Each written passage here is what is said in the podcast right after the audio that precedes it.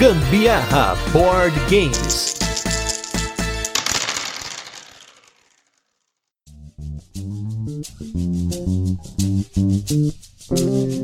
Fala galera, beleza? Aqui é Gustavo Lopes, Gambiarra Board Games, hoje com mais um turno de comentários. Esse programa no qual nós falamos sobre assuntos relacionados a jogos de tabuleiro que não fazem parte dos nossos episódios semanais. E hoje nós viemos aqui como parte dos nossos episódios de dois anos de podcast para falar sobre a nossa coleção. E hoje, quem está aqui comigo é a pessoa que compartilha da nossa coleção aqui, Carol Guzmão. Ihu! É nóis! Hoje eu estou aqui no turno de comentários, minha gente, pra gente falar um pouquinho dessa coleção muito longa que a gente tem aqui nessa casa. Praticamente vive mais jogos do que gente e animais nessa casa. Isso é um exagero da parte da Carol, vocês vão ver que não é tudo isso, é apenas duas estantes e uma pequena prateleira. Mas hoje nós vamos falar um pouquinho, porque assim, para quem não se lembra, no nosso episódio de um ano de podcast, o Butileiro sugeriu da gente fazer um review da nossa coleção. São três estantes e uma prateleira. É, mas é que uma parece com a outra emenda, mas enfim. E aí, hoje a gente trouxe não como um quadro desse episódio especial de dois anos, mas sim como um episódio especial, porque nós vamos comentar um pouquinho da evolução da coleção desse episódio de um ano para agora, os nossos dois anos de podcast, agora, né? Com tanta coisa que vocês já viram a gente falar aqui. Então,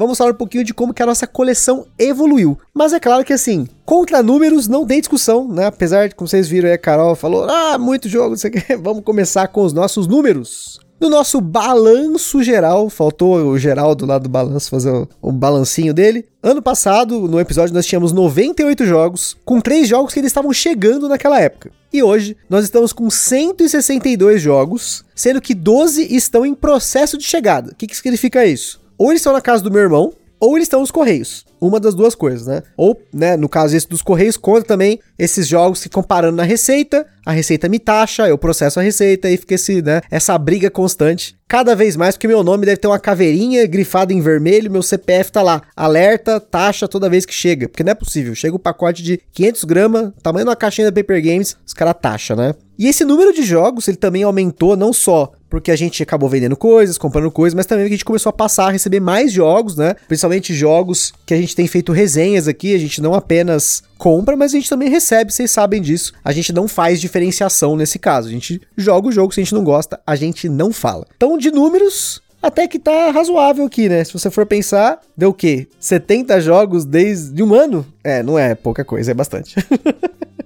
É bastante coisa, gente. E assim, tem os prós e os contras, né? 162 jogos. Imagina que a gente joga assim regularmente cada um. Claro que não. Muitas vezes a gente acaba botando na mesa várias vezes o mesmo jogo, né? Sim, sim, sim. Quando a gente, sei lá, se familiariza mais com um ou com outro, ou porque a gente quer testar várias formas de jogar o mesmo jogo. Então, acaba vendo mesa várias vezes o mesmo. E aí, alguns acabam ficando até que meio esquecidinhos ali e tudo. Mas é sempre interessante a gente, quando dá na telha, a gente para em frente à, à, à, prateleira lá e fica olhando, né? Ah, vamos pegar algum jogo mais antigo. Sem contar que o Gusta Virginiano tem aí o. o BG Stats. O né? BG Stats dele lá, que é o alerta dele. Porque eu acho que ele já deve ter dito para vocês: se o jogo passa mais de um ano sem jogar, ele tem que considerar se vai vender ou não. Exatamente. Tem dois que estão nessa berlinda aí já, hein? Tem é, dois. E aí, vocês não sabem o que, que ele faz. Vou contar fica numa pressão, me enchendo as patovar pra jogar, pra depois ele não ficar nessa, nessa cobrança com ele mesmo. Mas vamos lá, ó. O México e o Great Western Trail estão na Berlinda. Apesar que Great Western Trail nem tá na Berlinda. Apesar de fazer um ano que a gente não joga o Great Western Trail, ele faz parte aí da coleção do Alexander Pfister. Isso é algo que eu quero comentar aqui. Mas o México é um que tá pendente na data dessa gravação, mas tem um motivo pelo qual ele tá pendente. Porque o México em 2 não é tão bacana quanto o México em 3 e 4. E como a gente tem jogado outros jogos para resenhas como prioridade em 3 e 4 com a Gabi, com a minha sogra, então o México não tem visto mesa. Mas talvez agora em agosto a gente dê uma aliviada nessas resenhas que estão pendentes pra gente fazer agora agosto, setembro, outubro, e aí a gente possa jogar ele com mais calma. Mas eu tenho tentado ser um pouquinho mais flexível, não chegar, tipo, deu 365 dias, já taca a faca no negócio. É, eu tô ensinando ele, tô adestrando ele nesse sentido, porque ele fica realmente pensando que tem que ser exatamente como ele planejou as coisas. E aí, se tô tentando, tô tentando. foge um pouquinho do negócio, o menino Pense numa criatura que surta. Mas a, a gente tenta ser um pouco mais flexível. Eu, eu já falei várias vezes, a gente tem feito também avaliações constantes, né? Eu e a Carol, a última vez, inclusive, a gente sentou com a planilha com todos os nossos jogos. Eu marquei quais que eu achava que poderia vender. E aí depois eu fui- fiz as mesmas perguntas pra Carol. Eu falei, Carol, eu fui passando jogo a jogo, ela foi marcando os jogos que nós dois marcamos, ou eu anunciei ou eu vendi mesmo, assim, sem dó, né? No caso dessa vez, a última que a gente fez, dos 140 e poucos que tava na época, eram dois jogos, que era o Discoveries, que vendeu rapidinho, e o Concentracle, que é o jogo do Alien, pra quem não viu a live lá também, que eu fiz lá no Boards and Burgers, a gente mostrou esse jogo, além de outras bizarrices do Dia dos Namorados, né? Então, se você não assistiu, assista, porque a Carol tava junto nessa live, depois ela foi embora, a gente começou a causar, o Sandro tava muito louco, enfim, essa foi uma live histórica aí pro Boards and Burgers e a nossa parceria que a gente tem lá com eles, né? Agora, falando de peso dos jogos, tem uma coisa que a Sinhazinha aqui fala direto nos casts. ah, mas só quer jogar jogo pesado, jogar jogo pesado, não sei o quê, quer jogar nacro, não sei o que lá. Eu fiz uma estatística aqui pra mostrar pra vocês como está a composição da nossa coleção em peso, tá? Vulgo esfregar na minha cara. Já tô vendo aqui a pauta, já sei o que vem Sente por o aí. drama, sente o drama. No episódio de um ano, nós tínhamos 19 jogos acima de 5 na nossa nota de classificação, de peso. Então, lá no BGG, ela é mais ou menos proporcional a acima de 3 de 5, que é a classificação do BGG, que vai de 1 a 5. No nosso caso, a gente tinha então 19 jogos que iam acima de 3 no BGG. Nesse momento da nossa coleção, a composição é a seguinte: jogos pesados, nós temos 16 jogos que estão acima de 4 na classificação do BGG, que aí eles sobem aí de 7 e 8 na nossa escala para cima. Que por um acaso são seis jogos do Vital Lacerda, praticamente todos eles já passaram aqui no podcast, que é Lisboa, Kanban, Gallerist, CO2, Vinhos e Falto on Mars, que a gente tá planejando para ainda esse ano colocar ele aqui com um episódio para vocês. Os três jogos da editora Mind Clash, que é o Tricarion, que chegou hoje na data da gravação desse cast, o Cerebria e o Anachrony, o Pax Emancipation, também chegou recente, o Terror da Carol, que é o Agra, o Antiquity, que teve episódio recente, o Founders of Gloomhaven, que ainda não, a gente não jogou, Tequeno Obelisco do Sol, Barrage e o Spirit Island. Então, assim, desses 162 jogos que estão aqui em casa nesse momento, apenas 16 jogos são jogos realmente pesados. Peso médio nós temos 35, que variam entre 3 e 4 no BGG. Médio para leve nós temos 38, que são aí no BGG de 2 a 3 na classificação. E jogos leves, nós temos 72 jogos leves, que é abaixo de 2. Ou seja, 70% da nossa coleção, praticamente, né, são jogos leves, 20% são jogos médios e 10% apenas são jogos pesados. Então é, é bem curiosa essa estatística, porque nem eu imaginava que a gente tinha tanto jogo leve na coleção. Acho que boa parte disso é por conta da coleção da Paper Games, né? Mas a gente tem muito jogo leve, gente. Muito. Vocês veem aí, né? Fica É, aí mas, registrado. mas, mas o que mais vê mesa tá entre esses seis, aí, esses 16 pesados e os medium games. Não. Depois, se quiser, a gente vai ter uma segunda estatística que vocês vão ver. Ah, não veio preparado. Não, mentira, eu não fiz essa estatística dessa daí, não. De não jogar. veio preparado, Jogar. então é isso que eu tô falando e pronto. Mas a gente não joga. Ó, pra vocês terem noção, a gente tem tentado jogar uma vez esses jogos mais pesados por semana. E olhe lá, hein? Quando a gente tem conseguido jogar. Isso é algo que, pra quem ouviu o episódio do colecionismo, o Sandro falou, né? Que ele joga com a esposa dele mais jogos médios e jogos médios pra leve. Que ele vendeu muitos dos jogos pesados dele por conta disso. E esse foi um conselho que eu acabei seguindo, por isso que a gente não tem tantos jogos pesados na coleção. Vocês veem aí que são apenas 10% da nossa coleção, que são esses 16 jogos que a gente tem de jogos pesados. Até porque, né, a gente joga muito à noite aqui, né? Não tem como É. sempre ser pesado, né? É, a gente coloca, geralmente, apesar de eu falar tudo isso, a ge- a gente sempre coloca numa balança também, porque o Gusta gosta mais desse tipo de jogo, né? Tipo, de médio pra pesado, pesado, e eu gosto do médio pra leve e leve. Porém, claro, tem os jogos pesados que eu gosto, tem os médio pesado que eu gosto, sabe? E aí a gente sempre coloca isso numa balança. Tem os leves que o Gusto também curte. Então a gente sempre põe numa balancinha e, e joga pra satisfazer os dois também, porque ninguém merece ficar só jogando por jogar, jogando pra cumprir tabela, né? Senão não faz sentido, não, acho que nem cumpre o papel que é o jogo de tabuleiro. Não, com certeza. E assim, é aquela história que a gente fala aqui de buscar experiências novas. Eu acho que quando você tá sempre na sua zona de conforto, sei lá, você gosta, por exemplo, de jogos leve para médio. Se você só jogar isso, você fica estagnado naquilo. Não que você precise jogar tudo, mas se você tem a oportunidade de jogar, jogue o quanto for possível jogos fora da sua zona de conforto. Mesmo que você depois vai falar, puta, que bosta, era, não gostei mesmo, mas pelo menos você jogou, teve uma experiência, né? Porque todos esses jogos que estão aqui em casa, todos eles, todos, naquela vez que a gente fez o cast do ano, a gente tinha seis jogos na coleção sem jogar. E nesse momento, de todos esses jogos que eu falei, nós temos apenas três jogos que a gente não jogou, que é o Founders of Gloomhaven, porque eu tô tendo dificuldade para aprender a regra e ensinar, não que ele seja difícil, mas ele tem uma árvore de consequências das coisas que acontecem no jogo que eu ainda não peguei o esquema para ensinar. O Pax Emancipation, que é um jogo que não vai ser agora que eu quero aprender a ensinar, porque eu preciso começar a internalizar os conceitos dele para poder ensinar, porque é um jogo complicado e complexo, talvez seja o mais complexo que nós temos aqui em casa, apesar de ser uma caixinha pequenininha. Nossa, que medo que já me dá. Frio na barriga. E o Tricarion, porque ele acabou de chegar, gente. Nesse dia da gravação ele chegou aqui em casa, mas é provável que na data que esse cast tá saindo, nós já jogamos ele. Eu tentei ao máximo adiar esse cast pra gente gravar o mais próximo do dia que ele vai sair, mas eu preciso gravar com uma certa antecedência por conta de, de edição, né, e tudo mais. Então, assim, a gente tem jogado o jogo quando ele chega, tem tentado ao máximo jogar quando chega, a menos que seja um jogo muito diferente, aí eu acabo dando uma freada aí para poder ensinar com mais calma, talvez das férias, que a gente tá quase entrando de férias, então fica mais fácil aí, né?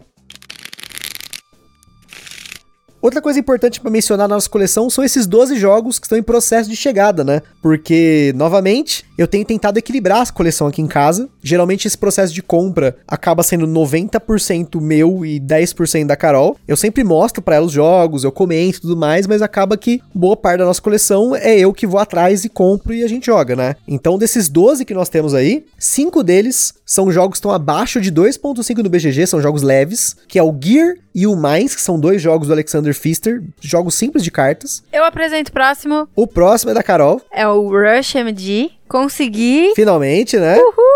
Esse é o meu hype, galera. Eu precisava muito desse jogo e eu tô na pilha para jogar. Tá chegando, tá chegando. Pra quem não conhece, o Rush MD é como se fosse o Kitchen Rush 2.0, só que num hospital, né? O Kitchen Rush foi lançado aqui no Brasil pela Flick. Tá vindo também o Tokyo Highway, que na verdade a gente já falou nos destaques da semana. Um amigo nosso tem o jogo. E eu quis comprar uma cópia que tava barata na época no Miniature Market. E, eu achei e é muito bom. É um muito bom, né? Tem muito que, é, legal, Tem que ter na coleção, bom. tem que ter. Tem que ter, é legal pra caramba. Aqui no Brasil ele é raro, então eu não podia perder essa oportunidade. E por fim, é o Caveman Curling. Para quem lembra, no primeiro Tem Dado em Casa que a gente gravou até hoje, que foi com o Sandro e com o Fabrício lá da Aftermatch. O Fabrício comentou desse jogo, ele é um jogo de peteleco. Eu sempre quis ter um jogo de peteleco aqui na coleção, queria o Catacombs ou o Caveman Curling, ou os dois, depende. Eu tenho um pouco de preconceito, hein? Nunca joguei esse daí, mas eu, depois de ter jogado aquele lá dos pinguinzinhos... O Ice Cool, né? Ice Cool, eu tenho um pouco de preconceito, não gostei muito não. É que o Caveman Curling ele é um pouco mais, assim, precisão. Quebrei a unha. o, o Ice Cool ele é mais baguncinha. O Caveman Curling, para quem não conhece também e não lembra desse episódio, o Caveman Curling é um jogo no qual os jogadores vão simular uma partida de curling, né, da Olimpíada, tá vendo a Olimpíada aí? Tem. Essa daí acho que não tem nessa Olimpíada que tá tendo agora, né? Que é aquele bagulho de secar gelo lá, que o cara tá com a pedra e tem os caras com a vassourinha. Tic, tic, tic. Acho que isso é só na Olimpíada de, É de inverno, inverno né? Provavelmente, né? Só que, tipo, na época das cavernas e tudo mais, enfim. Mas é um jogo de peteleco com precisão. Eu sempre quis esse jogo, queria jogo de peteleco. Aqui no Brasil tem o Sonora, tem o Crokinole, né, da Mitra, mas eu quero um Crokinole diferente, enfim. Consegui um Caveman Curly num preço super bacana pelo Tien da Mia, então esse vai entrar na coleção. Então esses cinco são os mais levinhos aí. Tem cinco jogos que são meio termo, né, entre 3 e 4 no BGG, que é o Atlas Duel for Divinity, que é um jogo para dois jogadores com uma dinâmica totalmente diferente. É como se fosse um duelo de divindades que estão com avatares num campo de batalha. E você monta os seus avatares antes da batalha, então tem uma parte de montagem e uma parte de batalha, eu achei bem diferente. Tem o 504, que deve chegar essa semana ainda, que eu já tinha até comentado, Carol, já tinha mostrado para ela. É um jogo do Free Dead Freeze, que até o manual dele é modular. Ele tem 504 combinações de jogos possíveis nele. E Esse vai... eu quero ver, deve ser É legal. muito doido, assim, muitas pessoas dizem que tem jogos meia boca no meio, a maioria é meia boca, mas a ideia do jogo e todo o design dele, o que eu consegui ver dele, eu achei sensacional. Eu acho que é uma coisa totalmente diferente para ter na coleção mesmo. Tem o Brasil Imperial, que eu comprei na pré-venda, então eventualmente vai chegar, né? O Dungeon Lords Rap Anniversary, que meu irmão conseguiu comprar para mim lá na República Tcheca. Também é um jogo do Vlada Kivacho. Tem aquela coisa da bagunça, de você começar a preparar suas coisas e depois vir os bichos e... Porque pra quem não conhece Dungeon Lords, ouçam depois um cast que a gente fez aqui com o João Amaral, do Pesado ao Cubo e o Butileiro, a gente falou de jogos punitivos. E o João falou bastante do Dungeon Lords, foi por conta desse episódio, inclusive, que eu já tava hypado nesse jogo há bastante tempo e acabei pegando ele, porque ele tem essa coisa de você, igual no Galaxy Trucker, que é outro jogo que a gente tem aqui que a Carol tem, é um dos jogos da Carol, vocês já ouviram, né? Que você prepara a sua nave no Galaxy Trucker, no Dungeon Lords você prepara o seu dungeon, né? A sua masmorra. E na segunda fase do jogo, aí vem os heróis pra cagar com tudo. No caso do Dungeon Lords é isso. E por fim, o mais antigo dessa lista, que é o Praga Caput Regni, que meu irmão comprou para mim de aniversário em 2020. Um jogo que é ambientado na cidade de Praga, tem até os pontos turísticos que nós visitamos. A última vez que eu vi meu irmão, né? Ele tem lá no manual, tem os pontos turísticos. Então esses cinco aqui são os jogos que estão chegando. E por último, tem os dois mais pesados, que é o PAX Transhumanity, que no dia que tá saindo esse cast, a Receita taxou meu pacote mais uma vez, um pacote de 42 dólares, mas eu entrei em contato com o Tendami eles vão me reembolsar se eu pagar a taxa. Então já paguei, já mandei o boleto para eles reembolsarem. E o outro é o Bios Genesis que também é outro jogo bem pesado, caixinha minúscula, né, pequeniníssima, mas que o tema dele é muito interessante sobre a origem da vida e tal. Ele é uma trilogia, tem o Bios Origins, tem o Bios Genesis e o Bios Megafauna. E o Bios Genesis era um, tinha lá mais barato, peguei esse. Os dois tinha também, mas tava caro, aí não cabia na mochila também do meu irmão. Só pra vocês terem noção, ele tá relatando tudo isso aí e olhando para mim, porque ele está contando para mim agora essas coisas aí. Não, não, não. Você já a... sabia de todos esses, mas eu nunca não, falei tudo junto. a taxa, eu tô falando da taxa do, do Pax. Ah, é, a taxa foi hoje mesmo, não teve ele jeito, Ele tá né? contando para mim agora essa história, então, muito bem. Mas eu só queria complementar com uma, uma citação aqui muito importante que a gente regularmente fala. O Ministério do Gambiarra Board Games adverte. só compre jogos depois que você tiver certeza que você quer, porque senão você vai sair louco igual ele. Não, não, mas eu tinha certeza de todos esses. Todos esses jogos, gente, todos eles, todos. Exceto o Atlas. O Atlas foi um negócio de oportunidade. Ah. Todos esses jogos antes da gente comprar, levou meses e meses e meses até tomar a decisão de comprar. Todos. O Pax Transhumanity, por exemplo, desde o comecinho do ano, eu tô olhando esse jogo, olhando esse jogo. O pessoal lá do Lost Token, lá o Brunão, um forte abraço pro Brunão, ele já tinha pego o Pax Emancipation, já tinha ficado de olho, ó, oh, tá barato, pega lá, tá barato. E aí sim que eu tomei a decisão de comprar. Não, mas isso é verdade, isso eu assino embaixo porque praticamente o Gusta respira vídeos do YouTube, podcasts e Instagrams de tudo que é relacionado a board gaming. E ele tá sempre se atualizando atualizando e tudo, e é onde ele vai pegando as informações para ver se realmente é o que ele quer. E assim, para chegar nesses jogos, às vezes, muitas vezes esses jogos mais desconhecidos é muito filtro, é muita resenha, é muito vídeo. Por exemplo, eu sei que muita gente não gosta do The Dice Tower por conta das opiniões do Tom Vessel, ele tem um gosto muito específico, mas eu assisto todos os vídeos dele sem falta. Todos. Eu gosto dele. Assim, eu acho que é importante você ter a opinião de vários criadores de conteúdo, sempre comento aqui, mas é claro, não confie 100% na palavra só do criador de conteúdo. Tente, né, como a gente já falou várias vezes aqui, criar sua própria opinião, entender o jogo, ver gameplays, né? Porque, por exemplo, o Tricarion que eu comentei aqui, o Tom Vessel fez dois vídeos e nos dois ele meteu o pau no jogo. Ele falou super mal, ele falou: "Não, esse jogo é muito complicado, esse jogo é muito, sabe, ambicioso para mim e tem umas coisas que não faz sentido e eu não concordo com ele. Mas não quer dizer que eu não vou respeitar o cara que tem mais de 5 mil resenhas diferentes, né? Ele já resenhou mais de 5 mil jogos é muita coisa. É, bagagem ele tem. Bagagem ele tem. Apesar de ele ter um gosto muito pessoal, é a mesma coisa do Rado, né? O, o Richard Ham, que é do Rado Runs Through. Eu não confio 100% na palavra do Rado, porque muitas vezes ele elogia um jogo que tá claramente para mim que não é o legal assim, né? Eu acho que vai muito da pessoa gostar muito dos jogos. Ele não gosta de falar de jogos se ele não gosta, né? E ele tá certo. A gente aqui também dificilmente fala de jogos que nenhum dos dois gostou, mas a gente expõe os pontos fortes e pontos fracos dos jogos, né? Então acho que vai muito de cada um. Então assim, eu assisto o Rado, eu assisto Tom Vessel, eu, eu assisto o pessoal daqui do Brasil, leio as resenhas do Kaká, Fabrício, os próprios Sandro, Diego, Lá do Borzenburgs, o Fada do Borzenburg, todos eles são caras que me influenciam muito, a gente sempre se troca muita ideia ali, o Butileiro também, o Toledão também, cara, o pessoal do Pesado ao Cubo, são caras aí que fizeram parte de processos decisórios como no The Golden Ages, foi um jogo que a gente pegou aqui também, enfim, tem uma série de pessoas que eu acompanho para tomar certas decisões. Mesmo que muitas vezes a opinião de todos eles é, cara, esse jogo é ruim. todo mundo falou unânime, assim, esse jogo é ruim. Ainda assim, se eu acho que vai dar bom, eu vou atrás. Eu acho legal que, apesar de eu nunca ter gravado com eles, nada, eles sempre falam, eu acho que esse jogo a Carol vai gostar, ou esse a Carol Né? não vai gostar. Isso é legal. Falando de expansões, naquela época a gente só tinha 15 expansões e hoje eu não faço mais gestão de expansões. Primeiro, porque a gente quase não tem expansão. Segundo, porque entra muita promo. Jogos da Paper Games todos têm promo. Todas as promos a gente tem. Mais de uma, inclusive. Porque, como vocês sabem, a gente tem a coleção inteira da Paper Games. E nessas caixinhas vem promos e promos e mais promos, né? Só do bandido, aquele bandido com as oito saídas, deve ter uns 5, 6 aqui pelo menos, né?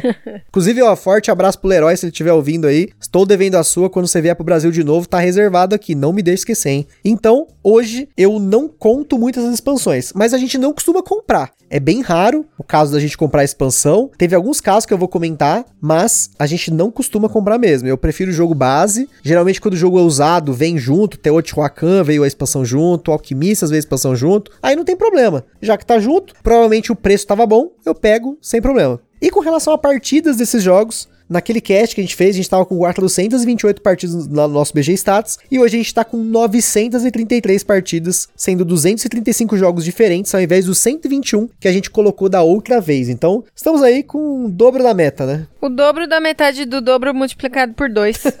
então foi bom. Jogamos bastante coisas novas, né? Entre esse- essa temporada 2019-2020 e agora 2020-2021. Bastante coisa nova chegou aqui, graças não somente ao nosso podcast, mas também à abertura que cada vez mais a gente tem dado para nós mesmos experimentarem coisas novas, né? Inclusive sem olhar ranking, essas coisas. Quem ouviu nós temos um podcast lá com o BH e com o Butileiro sobre rankings, né? E eu não sou um cara que costuma ficar olhando pra rankings, eu falo aqui no podcast, vocês sabem. Quando o jogo tá bem colocado no BGG, eu comento. É uma forma de mostrar como a comunidade aceita esse jogo dentro ali do seu nicho, né? Mas eu mesmo não fico tanto de olho no BGG, no- nos rankings, porque os primeiros jogos do, do ranking não são jogos que me atraem. Vocês sabem aí, a gente fez o episódio do Terraforming Mars, que é um jogo que não me agradou tanto quanto agrada multidões, né? Mas, pra vocês terem uma noção, pensando nesses 162 jogos, o lugar do ranking que nós temos mais jogos é inclusive de 1 a 100. Nós temos 27 do top 100 do BGG. São jogos selecionados muito bons, como Anacron, né, claro. Então, eu não vejo tanto a posição deles. Eu fui descobrir isso pra fazer a pauta desse cast e me surpreendeu. Eu falei, caramba, a gente tem 27 top 100 do BGG. É bastante coisa, né? é bastante coisa, é bastante jogo que tá no hype do povo, né? Em contrapartida, o nosso jogo com o pior ranking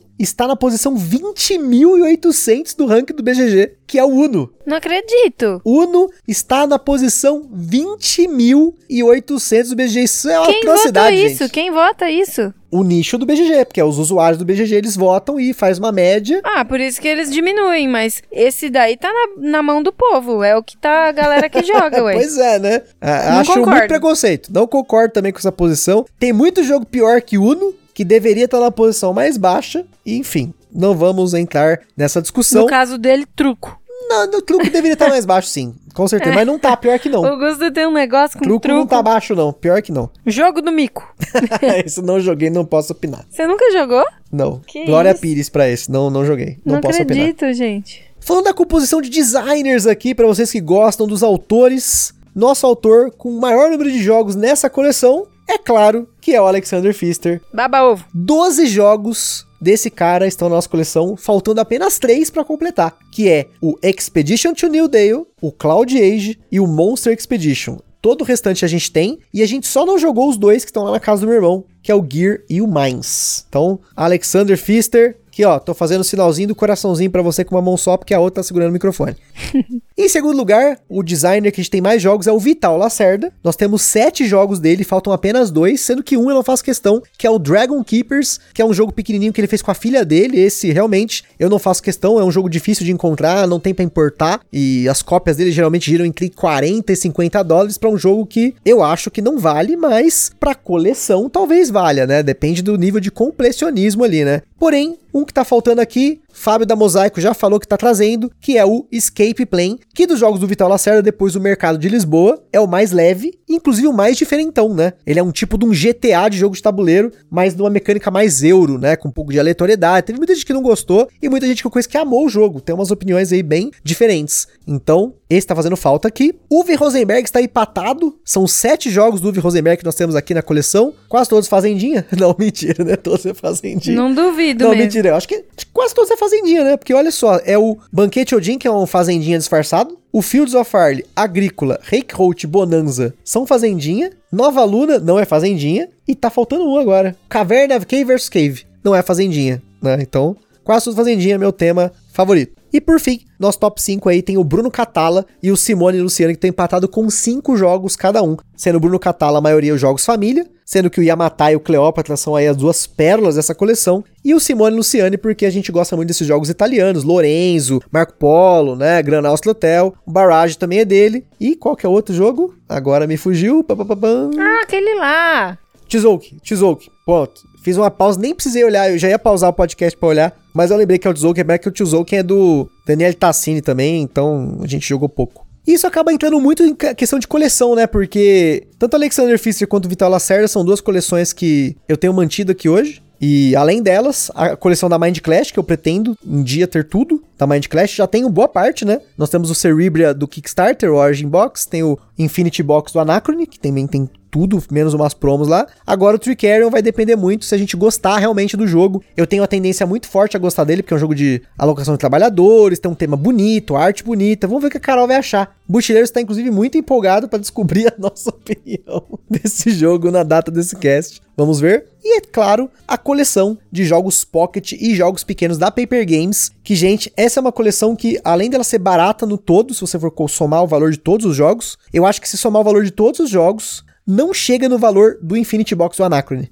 E, e não chega no tamanho que ocupa a caixa do Infinity Box do Anachrony, né? É, eu- essa coleção da Paper Games, eu tenho um carinho especial. Eu gosto muito daqueles joguinhos. Tem muito jogo bacana ali, né? Tem jogos pra jogar com a família, tem Eurogames tipo Oh My Goods, tem jogos de Push Your Luck, tem jogos muito diferentes, né? Que é o caso do No Objects, do Taco Gato Cabra Queijo Pizza, do Quem Foi, que são jogos que são muito fora da minha zona de conforto, né? Tem jogos pra dois, tem jogos party game tipo Saboteur, enfim, jogos da Paper Games desses de caixinha, gente, não é não apenas só porque a Paper Games apoia muito o nosso podcast, assim, nós somos muito gratos porque a Paper Games foi a primeira empresa de jogo de tabuleiro que entrou em contato com a gente, abordou a gente, falou, olha, a gente quer apoiar o podcast, a gente tá gostando muito do trabalho de vocês, o Edu, lá da Paper, ele acompanha diretamente com a gente o nosso trabalho, a gente troca muita ideia, é uma coisa muito próxima, e é curioso porque, assim, os jogos da Paper Games, eles são o nosso perfil juntos, meu e da Carol. Os jogos da Paper Games é muito difícil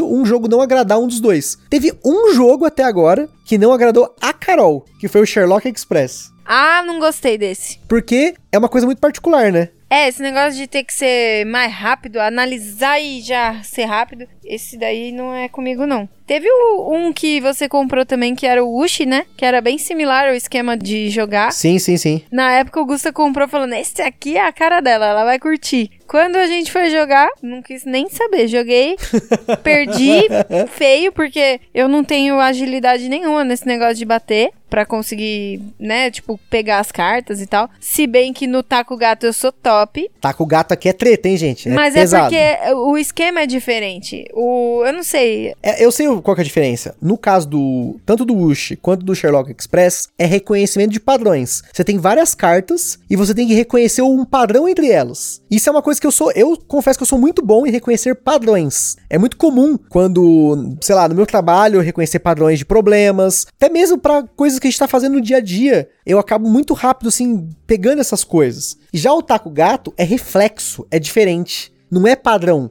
reflexo. É você tá focado ali, taco, gato, ca... é pau, entendeu? É reflexo, é diferente. É você verdade. tá usando skills diferentes. Isso, por isso que eu não curti o outro, então. E falando nessas coleções, tem algumas pequenas conquistas aí, né? Por exemplo, o Flip City Foi uma pequena conquista que eu tive. Um abraço aí de novo pro pessoal lá do grupo do Lost Token, que me indicaram uma loja de Belo Horizonte que tinha várias unidades do jogo. O jogo tá esgotado na Paper Games, tava super difícil de achar. Cópias acima de 100 reais. E eu paguei o preço que ele saiu aqui no Brasil, então fiquei muito feliz. Completei essa coleção. Então hoje nós temos todos esses jogos, né? Esse foi o, o mais difícil de achar. Tem muitas conquistas que a gente teve nesse meio tempo aí, nesse um ano, de jogos que a gente tava procurando que foi super difícil de achar e finalmente eu consegui. Jogos, por exemplo, como The Gallerist, que a gente conseguiu num preço super barato com um cara que vendeu aqui em São Bernardo pra gente. A gente só pegou o carro nas férias e foi lá buscar. Teve vários casos de jogos que nosso brother Leroy trouxe lá dos Estados Unidos pra gente. Fiquei muito feliz com isso, porque foi uma broderagem assim sem tamanho. Tem muitos jogos que eu ganhei leilões, né? Fiquei muito feliz porque eu não sou um cara que ganha muitos leilões, porque eu tenho um teto, eu coloco esse teto na Ludopedia e se passou do teto eu não vou mais, eu não faço mais isso de ficar olhando, de me estressar com leilões. Como vocês sabem, por exemplo, para pegar o Mombasa, eu perdi muitos leilões do Mombasa, porque ele tava super valorizado na época, e eu consegui ele graças à Jéssica Caselato também, que me ajudou a conseguir uma cópia dele com preço super bacana. Então, como eu sempre falo aqui, e vou repetir mais pra frente no outro cast, comprar jogos usados e comprar jogos esgotados é uma arte de você ter paciência, tá? E importar também é uma arte de paciência, porque Carol sabe o quanto é difícil para mim ter esse negócio de ser taxado, injustiça, essa coisa de ser ilegal a taxa, sabe?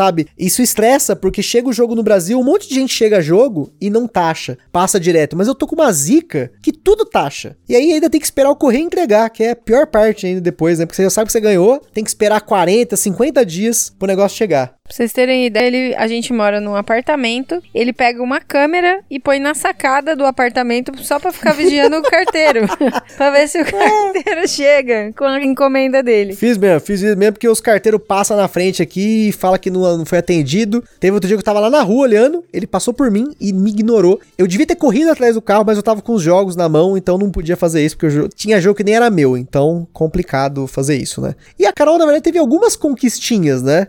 Dos jogos que você comprou, né, para você e para nós, né? No caso para nós, não para ela. É, né? o Rush MD acho que é o que é o top, top, top de todos, que na verdade ainda não chegou em minhas mãos, mas já já tá garantido que na verdade desde que a gente jogou o Kitten Rushing e aí eu fiquei sabendo que tinha essa versão aí mais de área de saúde, área hospitalar, eu achei muito legal. E na verdade esse ano foi que eu descobri que realmente esse é o tipo de jogo que eu curto mais, assim, sabe? Esses de tempo real. E aí, esses que geram um pouco mais de adrenalina e tudo mais. E daí foi, assim, só somou ainda mais a minha vontade de ter esse jogo. Acho que o dia que a gente jogar vai ser a missão cumprida mesmo. Emoção, né? Vou ficar emoção. Vou gra gravar para vocês um unboxing lá no, no, no nosso Instagram falando desse jogo. Esse quem vai fazer o unboxing sou eu, hein? Você não vai botar a mão não no meu unboxing.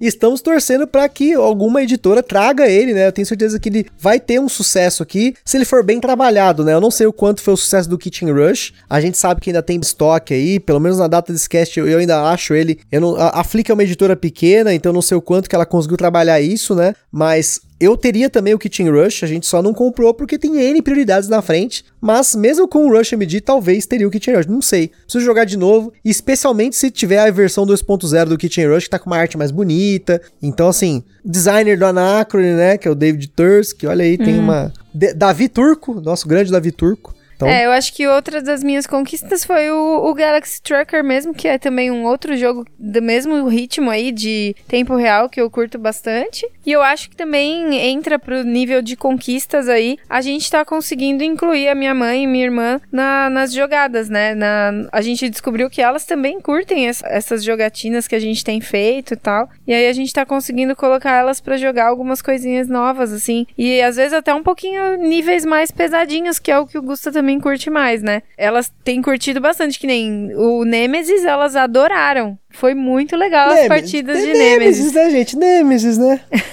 Foi bem interessante. E, querendo ou não, é sempre bom, né? Agora, uma coisa assim que o Gusta já pegou, o dia que ele quer trazer para jogar um jogo mais pesado, tanto para me conquistar, para conquistar minha mãe e minha irmã, o que, que a gente já faz? Vai no mercado, compra umas coisinhas de comer, compra uma cervejinha, um suquinho ali, uma coisinha assim mais diferentinha, e aí a gente joga feliz da vida. Dicas pra sua noite de jogatina, olha aí. Então, esse é outro cast que a gente vai fazer um dia aí, né? E essa coisa do tipo de jogo que a Carol falou, né? Que ela aprendeu que o tipo, sei lá, de jogo que ela mais gosta são esses jogos de tempo real. É uma parada que a gente tem tentado investir também um pouco, né? De tentar entender os tipos de jogos que a gente gosta. Assim, eu sou um cara mais eclético, eu acabo gostando de um pouco de tudo. Quanto mais experiências diferentonas, eu fico, assim, mais animado em jogar. Mas é claro que eu tenho tendência a exageros. Então, os jogos que são exagerados, tabuleiro enorme, aquele monte de coisa errada, componente, complexo, as mecânicas malucas tal, eu tenho uma certa tendência a curtir. Mas claro que eu tento sempre avaliar muito antes de trazer para casa. Como por exemplo, eu morro de vontade de trazer um Feudum para casa, mas eu não sei se o Feudum ia ser um bom jogo pra gente aqui, porque o Feudum é embaçado. Então, não sei. Mas eu tenho tentado entender também o meu perfil de jogador, assim como a Carol aí. Então, foi legal que ela já adiantou isso para vocês, o tipo de jogo que ela tem gostado. Então, fica aí essa dica aí de tipos de jogo, você tentar entender o seu estilo. E até nossa coleção acabou ampliando um pouco nos estilos, porque a gente finalmente conseguiu um jogo de campanha que tá rolando, que é o Gloomhaven Jaws of the Lion. Eu tenho curtido, Carol. Também, eu tô achando legal que esses jogos que contam história assim é bem interessante. A gente só precisa começar a jogar com um pouquinho mais de frequência, porque vocês vão ouvir aí num cast que a gente gravou aí sobre jogos de campanha em breve, vai sair aí pra vocês. A periodicidade desses jogos é muito importante, pra você não ficar. O que, que tá acontecendo mesmo na história? Cara, ah, é... eu, eu, eu fico, só fico pensando que. Não sei não se devia ter vendido Seventh Continent, hein?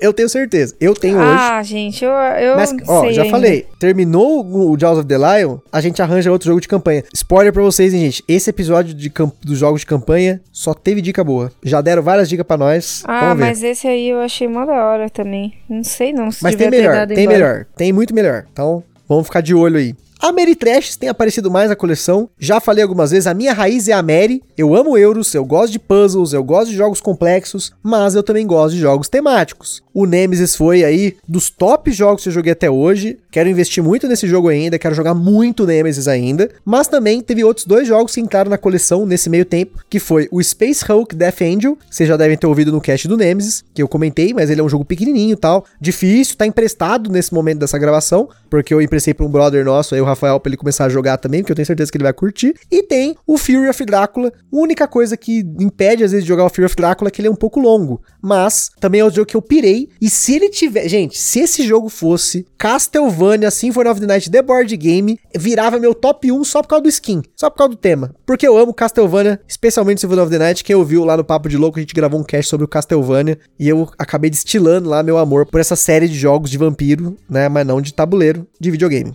É, ele gosta muito de Crepúsculo, não, não, essas não. coisas ele adora. Não, não, não. Vampiro que brilha, não. Por favor. Isso é uma ofensa ao Alucard, aos Belmont lá, ao Drácula fodão. Então, isso é uma ofensa tremenda, né? Outra série que tá chegando aqui que a gente tem, que eu quero trazer um pouco para cá, é a série Pax, inicialmente com o Pax Transhumanity e o Pax Emancipation, mas eu sei que nem todos os packs rodam bem em dois jogadores, tem alguns que realmente não vão rodar. Vai depender muito aí, por exemplo, do Galápagos trazer, por exemplo, o Pax Pamir. Ele vai estar tá em português. Eu sei que a maior parte do jogo não é texto, a história das cartas, que é o texto, né, o que a gente chama de flavor text, que é o texto ilustrativo, mas eu acho que pra galera emergir num jogo desse, é legal você conhecer a história. Então o Pax Pamir é um jogo que eu tô hypado aí pra gente jogar, porque é um jogo histórico e tudo mais, ele tem uma produção mais bonita, talvez ele seja mais acessível pra gente jogar aqui, né, com a família, do que esses outros dois que vão estar tá em inglês e tudo mais e são mais pesados, né? Mas é uma série que eu tenho bastante interesse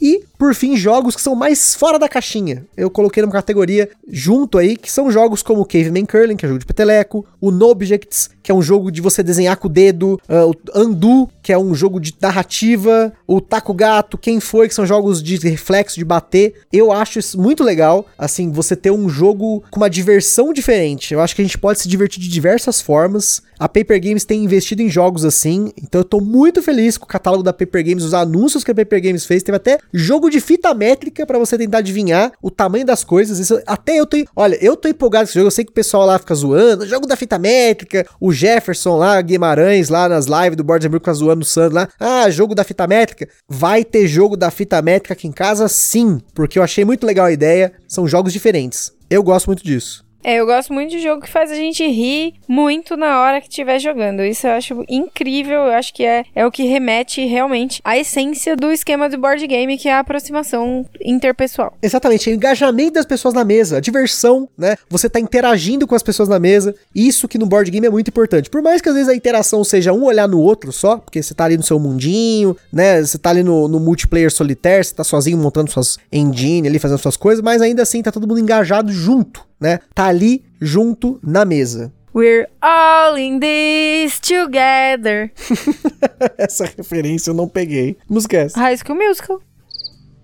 Eu vou colocar o grilinho na edição aqui, vocês devem estar vendo o grilinho, porque eu odeio musical. Fica registrado eu aí. gosto, Eu gosto muito. Meu ódio por musicais. E pra gente finalizar aqui esse podcast, esse turno de comentários, um pouquinho da minha lista de desejos, porque a lista de desejos da Carol era o Rush MD e ela comprou. Mission accomplished. Acabou, né? Olha que beleza, uma wishlist de um jogo. Queria que a minha fosse isso, mas eu sou um cara mais consumista, então a minha lista é um pouquinho maior. Mas o primeiro item da minha lista é um jogo pra Carol, que também para mim, claro, que é o jogo Fuse, que eu conheci através do Butileiro, que é um jogo leve, que você tá tentando desarmar bombas em tempo real com dados. Ah, deve ser da hora. Então já, já pode estar na minha lista. Já, ó, se você quiser comprar pelo Tenda Mia, tá barato o Tenda Mia. Ah, já fica a já dica. é ele fazendo Fica suborno comigo. Hum, fica a dica aí.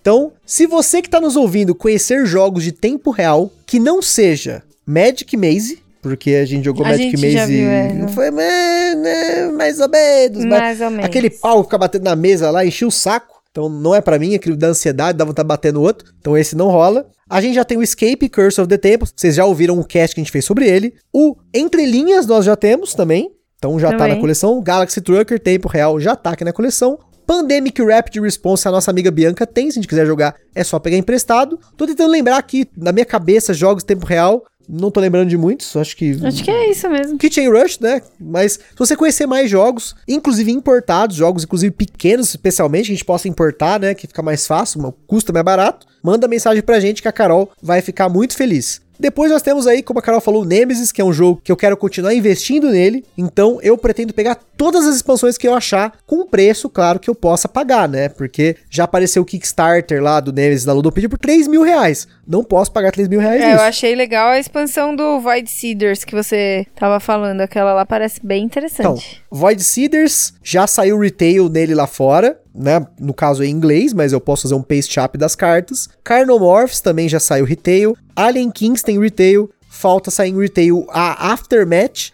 e a Lockdown, que na verdade o Lockdown é um base que é e não é expansão, enfim, né? Meio confuso a história, mas com certeza quero ter a coleção do Nemesis. Não necessariamente ter tudo que tem, porque tem a Ad Restia lá, que é um, um bichinho que você. Tipo uma intrusora que você usa no Lords of Hellas. Eu não tenho o Lords of Hellas, vendi já, troquei no caso, né? Então pra mim não, é, não importa. Se a gente curtir, espero que curta, tenho fé. Eu quero completar a, a coleção da Mind Clash, tendo todas as edições de colecionador. Então tem aí a Origin Box do Cerebria, já temos. O Infinity Box do Anacrone já tá aqui. E o Tricarion dá pra montar a Collector's Box com as coisas que tem na loja da Mind Clash. Tudo vai depender de como eu consigo trazer isso pro Brasil. E claro, se a gente realmente gostar do jogo. Se a gente não gostar, ou a Carol não gostar, sei lá, dá uma zica aqui, vou ficar só como base pra ter ele na coleção. Lembrando que na data desse cast ainda não saiu nem o Perseverance e nem o Voidfall. Então, esses dois jogos eles não estão aí na minha wishlist porque eles ainda não estão no mercado. Um jogo que eu tenho minhas dúvidas, e eu não tô disposto a pagar o preço que as pessoas estão tentando vender ele por aí na Ludopedia, nos lugares e tal, especialmente porque às vezes tem expansão, eu só quero o jogo base, qualquer uma das edições dele pra mim já serve, é o A Guerra do Anel. Porque eu gosto muito de Senhor dos Anéis, Assim, não é uma franquia que eu, nossa, eu piro absurdamente, né? Como é o caso, sei lá, de um The Office da vida. Mas The Office só tem jogo bosta, então não dá. Mas o A Guerra do Anel é um jogo que eu quero muito ter na coleção. Ele tem uma dinâmica muito diferente de tudo que a gente tem aqui. E ele tem ali toda a história do Senhor dos Anéis recontada. Você tem ali as questão das miniaturas. É um jogo que tem uma dinâmica bem diferente de tudo que a gente tem aqui. Então, esse eu quero arriscar, mas eu não tô disposto a arriscar financeiramente, até porque a Carol não compartilha desse amor, assim, não correspondido do Senhor dos Anéis, porque eu não li os livros, eu só assisti os filmes muitas vezes. Inclusive, eu me lembro de muitas vezes que eu assisti os filmes em momentos específicos da minha vida. Então, tem ali essa coisa do tema. É um dos pouquíssimos jogos que existem que eu teria por conta do tema. E os outros jogos que tem da franquia Senhor dos Anéis, nenhum deles me atraiu, exceto esse, que eu pretendo ter.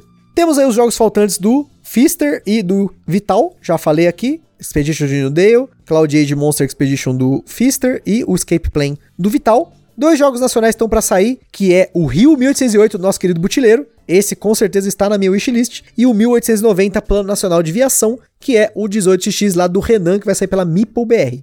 E tem a lista do talvez aqui, que é o Cosmic Frog, graças ao nosso amigo BH, que me mostrou a experiência desse jogo, né? Ele contou, na verdade, como é a experiência maluca desse jogo. Eu acho que a Carol vai gostar desse jogo. É um jogo bem doido, né? E o Solarius Mission, que é um jogo que eu não consigo achar para comprar, mas ele é de dois designers que eu curto muito, que é o Andreas Ode Odendahl e o Michael Keller, que são os designers do Lagranja, do Agra e do Cooper Island, que a MapleBR vai trazer aqui pro Brasil, também espero que venha para coleção. Mas basicamente hoje a minha wishlist assim prioridade são esses jogos. Se aparece alguma oportunidade, um jogo desconhecido, eu acabo indo atrás, dependendo do valor, né, e do meu orçamento, porque para quem troca ideia comigo nos grupos sabe que eu tenho uma consciência muito boa financeira nesse ponto. A gente nunca deixa de pagar a conta aqui para comprar jogo. Eu tenho limites para comprar jogos. Eu sempre tenho mais do que o dobro no mês dos jogos que eu comprei, né? Eu guardo dinheiro. Então, assim,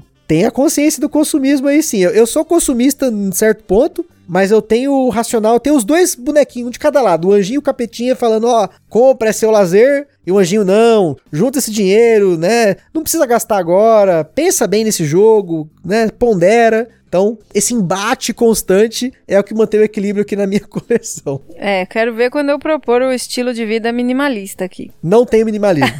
Não tem minimalismo. Quero só ver o dia que eu propor. Eu assisti um documentário de minimalismo, não me tocou. Eu sei que o Luquita assistiu esse documentário aí, vendeu todos os jogos, né, a história do Luquita lá, e eu conheço muita gente que, do nada, vende tudo o jogo, nossa, sai, você parece que sabe, fechou uma porta. Mas, para concluir, gente, para quem ouve realmente que o podcast sabe que eu gosto muito de jogos. Desde criança, eu tinha jogo de tabuleiro do Pokémon, eu tinha Magic durante muitos anos, Pokémon, eu joguei Spellfire, tive Yu-Gi-Oh! Até Jihad, que eu descobri recentemente que virou aquele Vampire The Eternal Struggle, né? Eu cheguei a jogar o Jihad lá nas primórdias das locadoras que tinha aqui em São Bernardo, Maniacs Games, Comics Games, a gente jogava nas locadoras. E posteriormente isso acabou se tornando os jogos de tabuleiro para mim. Então, jogar é algo que eu gosto muito. Eu gosto muito de jogar videogame também, mas é uma atividade para mim que é muito solitária. Eu não gosto de jogar online, videogame. Eu gosto de jogar sozinho, ou jogar aqui o nós dois, uma zoeira ali, jogar um, um jogo antigo, um jogo de Super Nintendo, Mega Drive, RPG, essas coisas assim. Eu gosto. Mas jogo de tabuleiro, a diferença é que é cada jogo é uma experiência realmente física, tátil, visual, pessoal, estar com as pessoas na mesa. É uma coisa totalmente diferente de tudo que eu já me tive assim de hobby na vida, né? Porque a maioria dos meus hobbies, eles eram coisas solitárias. Eu não podia compartilhar, ler mangá. Você não consegue ler, ler um mangá com uma pessoa do lado lendo lá. Pera aí, deixa eu terminar essa página aqui, né? Enfim. A gente até assiste séries bastante aqui. A gente já falou várias vezes de Twin Peaks aqui no podcast, The Office. A gente tá assistindo recentemente Battlestar Galactica, ou como o Paulo do Covil ensinou a gente, é o Beto Star Galactica, ou Betinho, Inclusive, provavelmente acabou esse cast, nós vamos assistir Betinho aqui. Então, é outro hobby que nós temos, mas não é nada que você está interagindo, né? A gente às vezes conversa sobre isso, mas é lá, né? É sentar, assistir isso aí, né? É, são hobbies diferentes, né? Eu acho que não, não tem como falar, ah, eu gosto mais disso do que daquilo. Sim, sim, São coisas nenhum diferentes. Outro, é. né? Nenhum invalida o outro. Exato, mas eu acho que é importante sim o, o jogo de tabuleiro nesse sentido mesmo de interação. Eu acho que essa é realmente a essência da coisa. E não só isso, mas também porque a gente interage com os nossos amigos, que a gente está sentindo falta, ainda na pandemia, provavelmente só em 2022, que a gente vai realmente conseguir voltar com as jogatinas, ter a noite do Nemesis lá, com bacon caramelizado, noite temática, aniversário do Rafael que a gente fazia na casa dele lá, fazia as comidas malucas, era hamburgada, era a noite do taco, cada hora era uma coisa diferente. né? Porque eu comentei já até nos casts aí passados sobre como a noite do Zombicide era uma tradição nossa. E provavelmente eu acho que vai ser a noite do Nemesis. Estou torcendo aí para que todo mundo goste. Eu acho que vão gostar, porque tem modo cooperativo, modo sem Vocês já ouviram, já falei muito de Nemesis nesse podcast. E também essa outra porta que nós abrimos, que é para jogar com a família, né? Principalmente com a mãe da Carol e com a minha cunhada, que são as pessoas hoje que acabam jogando mais conosco, né? Eu comento às vezes nos grupos, ah, joguei esse jogo com a minha sogra, a galera fica louca, caramba! Nossa, vocês jogaram Kills com a sua sogra, Brass, Nemesis. E hoje, para nós, tá se tornando algo, tipo, rotineiro, né? A gente jogar com elas, elas chegam, oh, que jogo que vai ter novo? A gente ensina ali, a gente joga, a gente se diverte, né? É uma coisa boa de se fazer, porque não fica todo mundo no celular, ali, sabe? Aquela coisa introspectiva, isolada. Eu não gosto disso. Eu fico muito irritado muitas vezes quando a gente tá em conjunto e tá cada um olhando pro celular, sabe? No passado, bem longínquo, eu achava que o celular era o futuro, jogo de celular não sei o que. Hoje eu tenho a tendência de cada vez mais desgostar disso. Às vezes as pessoas reclamam que eu demoro para responder no WhatsApp porque eu não quero ficar no celular o dia inteiro. Eu quero fechar o celular, eu quero aproveitar o momento e o board game me permite aproveitar o momento. O Seize the Day, né? Carpe Diem, não é o jogo Carpe Diem. Iolo, né? Enfim. E para isso nós temos aqui a nossa biblioteca de jogos, que vocês têm aí uma série de jogos que a gente já falou aqui no podcast ao longo desses mais de 110 episódios. Na né? semana que vem vocês vão estar ouvindo aí o episódio número 110 desse podcast. E essa semana vocês estão ouvindo 109, se você está ouvindo aí na ordem. Mas enfim, Espero que vocês tenham gostado dessa nossa análise, essa resenha aqui da nossa coleção. Dessa vez não foi um quadro. E eu espero que ano que vem a gente esteja aqui de novo para fazer o nosso review da nossa coleção, temporada 2021-2022. Então, pessoal, aquele forte abraço e até a próxima. Valeu, minha gente. Beijo, fomos.